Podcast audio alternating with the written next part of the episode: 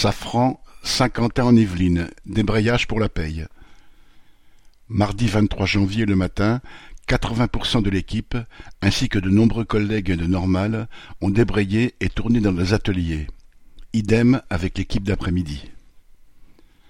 Cela faisait bien longtemps qu'il n'y avait pas eu de mouvement aussi unanime et massif parmi les travailleurs de l'usine. Il faut dire que les propositions salariales de la direction ont retenti comme une véritable provocation. 1,25% d'augmentation générale et 1,25% en augmentations individuelles qui par définition ne sont pas pour tout le monde. Et même pas de minimum annoncé, alors qu'il avait été de 108 euros l'an passé par exemple. Dès l'annonce de ces chiffres lamentables lundi, ça a été le ras-le-bol, et les syndicats ont lancé le débrayage pour le mardi, qui a été un succès.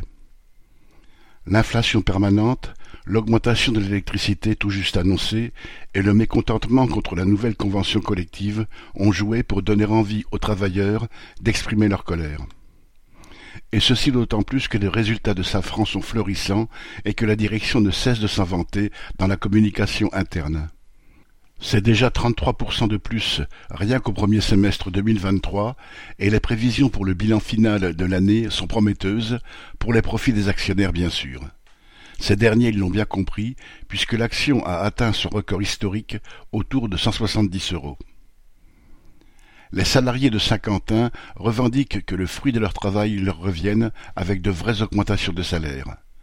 Le débrayage de mardi est un premier coup de semonce.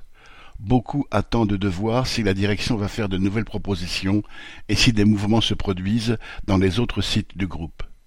En tout cas, l'ambiance qui régnait lors des tournées de grévistes dans les ateliers et le sentiment d'être une force ont donné envie de remettre ça. À suivre. Correspondant Hello.